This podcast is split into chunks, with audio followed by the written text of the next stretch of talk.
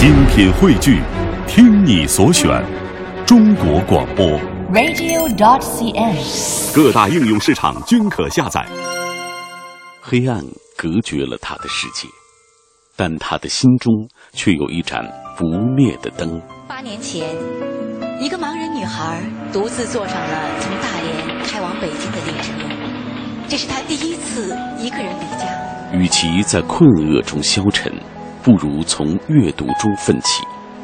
他用心灵，他用心灵看不见的世界，见的世界。他用声音，他用声音打开生命的生命另一扇另一扇窗。那天，我觉得特别的兴奋，全世界都听到了我的声音。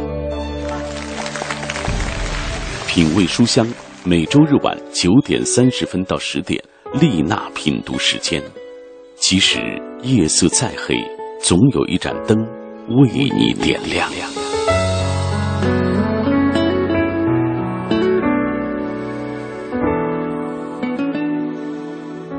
聆听美好，享受心灵的宁静。丽娜，丽娜品读时间，时间。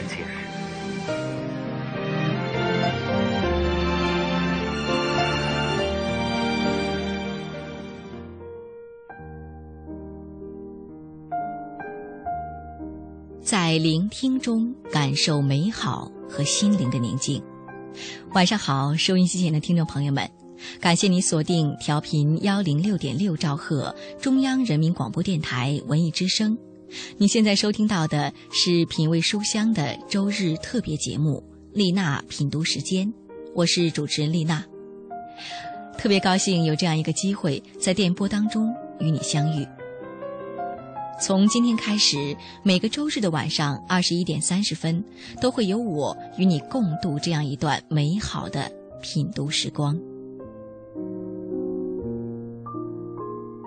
今天是我们的初次相遇，可能对于你来说，只是又听到了一个新的声音，又邂逅了一档新的栏目；可对我来说，却真的有一种跋涉千里之后的感觉。这种感觉不是疲惫，而是一些感慨，还有淡淡的喜悦，当然还会有对于未来的憧憬。因为从最初梦想的萌发到现在，毕竟已经走过了那么长、那么长的旅程。我特别珍惜这样一个机会，同时，也真的要说感谢，感谢那些一路上对我默默的支持和帮助的人们。如果缺少了他们中的任何一个人的帮助，可能就不会有今天的品读时间。当然，这其中也包括电波另一端的你。我特别希望品读时间是你和我的一份共同的礼物。对我来说，我会用心的去培植它，因为它就像一片美好神圣的芳草地一样。我会选择最美好的文章和音乐，在这里与你共享。而你呢？假如这里也是你心灵栖息的一个港湾，可以从中获得休憩和一点温暖，我会十分的欣慰和开心的。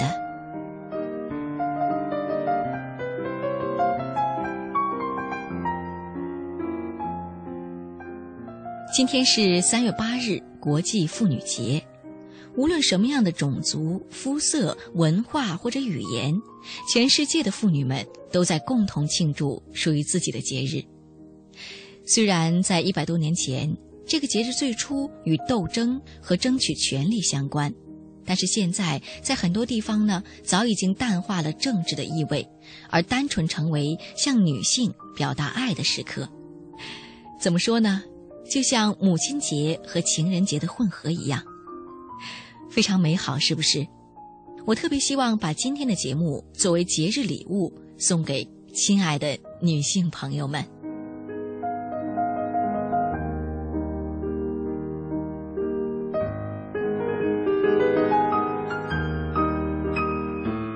好的，那么第一份礼物是关于一个女人的故事，她是普希拉。在二零一二年的时候，普希拉嫁给了 Facebook。也就是脸书的创始人马克·扎克伯格，很多媒体常把普希拉跟曾经嫁给默多克的邓文迪，或者说是嫁进王室的凯特相提并论。但是他究竟是一个什么样的人？他身上又有着什么样的特质，能够让他成为今天的自己？而他的故事又会给我们带来什么样的启示呢？让我们来听普希拉的故事。她凭什么嫁给扎克伯格？人生中最美好的部分，不是任何身外之物，而是心灵的幸福。丽娜品读时间，聆听美好，享受心灵的宁静。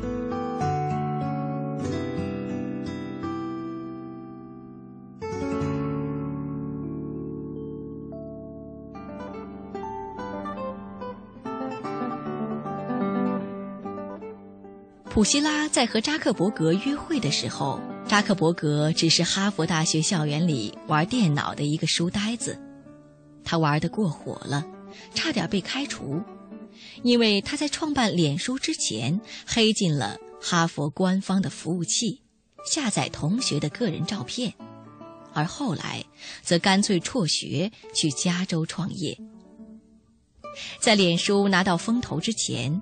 普希拉有着与常人不一样的眼光、勇气、毅力，来选择并坚持和扎克伯格在一起。普希拉最初没有加入脸书，跟着男友去加州，而是留在哈佛完成本科学业。据说两人还因为相隔两地而短暂分手过。可以说，直到脸书上市与婚礼举行，整整九年的时间，他对扎克伯格的投资才有了回报。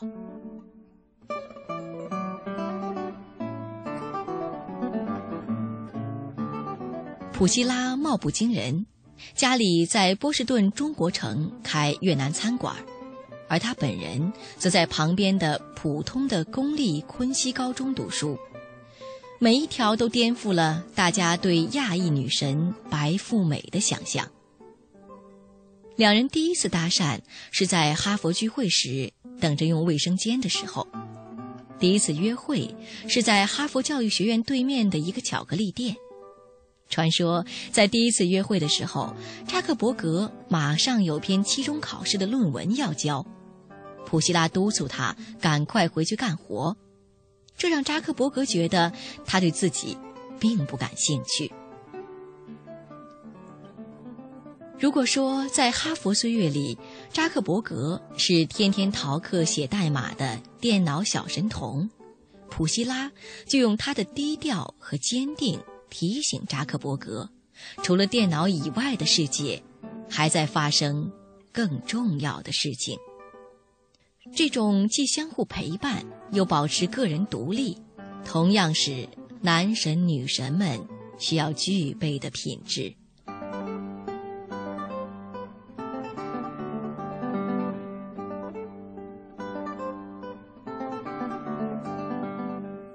每个人都能自由飞翔，但是在看见绝美的风景时，有个善解人意的小伙伴在身边，这才是幸福。普希拉从小立志做儿科医生，并在结婚前从医学院顺利毕业。扎克伯格在他脸书页面上特地留言：“陈医生，我为你自豪。”他还来到北京的协和医院，默默无闻地做了几个月的小实习生，连去上海看望来旅游的男友也得想方设法地请假。于是，在一部关于中国警察的纪录片里，我们看见了他们两人在压马路，成了背景里露脸片刻的路人。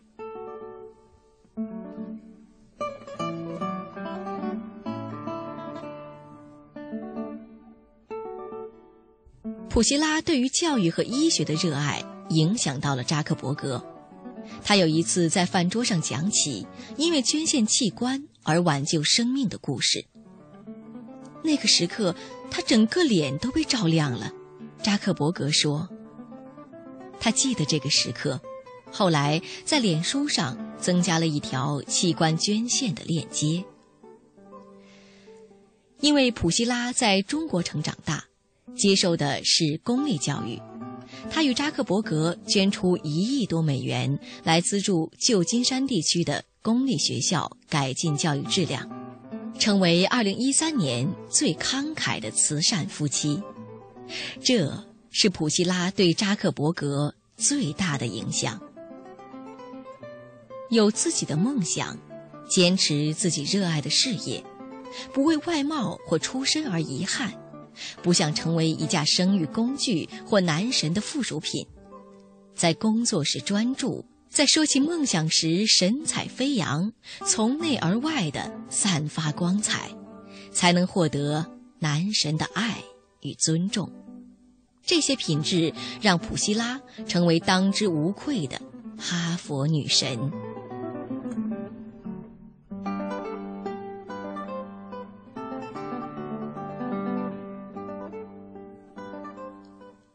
如果你看见他们两人在罗马的照片，不拎名包，只穿连帽衫、仔裤加拖鞋，不吃米其林，只啃麦当劳，在洒满阳光的广场上席地而坐，喝可乐，吃薯条，谈笑风生，就像在哈佛校园里度过一个平常的午后，你就会明白为什么扎克伯格。会选择普希拉。让我们来帮扎克伯格配一下话外音吧。不可取代的是，你知道脸书之前的我是什么样子。不可取代的是，你有让我为之骄傲的梦想与坚持。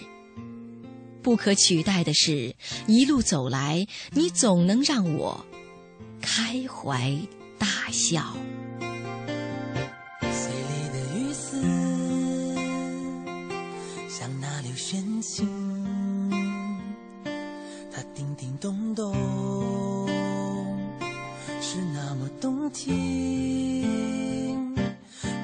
树影，像梦的森林，引领我走进五彩的生命。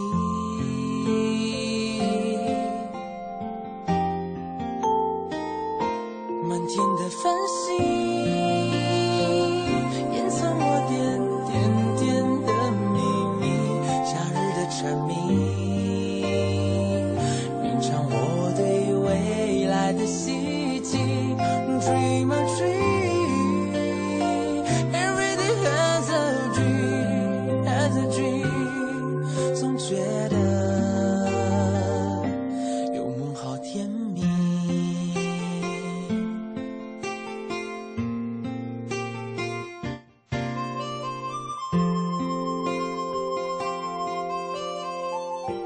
刚才跟大家分享的是普希拉的故事，她凭什么嫁给扎克伯格？拥有一个如意的伴侣和一个幸福的家庭，应该说是很多女性朋友共同的愿望。虽然并不是所有人都会嫁给扎克伯格这样的人物，但是这并不妨碍我们可以获得属于自己的幸福，因为幸福的方式和种类是千千万万的。跟大家分享这样一篇文章，是因为我在普希拉的身上看到了一些启示。比如说，他拥有属于自己的对于爱的选择和坚持，他可以默默的去支持还没有成功的对方，同时呢，又没有丧失自我，而是保持着鲜活的梦想和执着的爱好。最后，当终于拥有了的时候，他选择的不是炫耀或者为所欲为等等。而是依然朴实真实的去面对彼此和生活，我想这些可能是他用来打开幸福之门的一把钥匙。对于我们来说，是不是也可以有所帮助呢？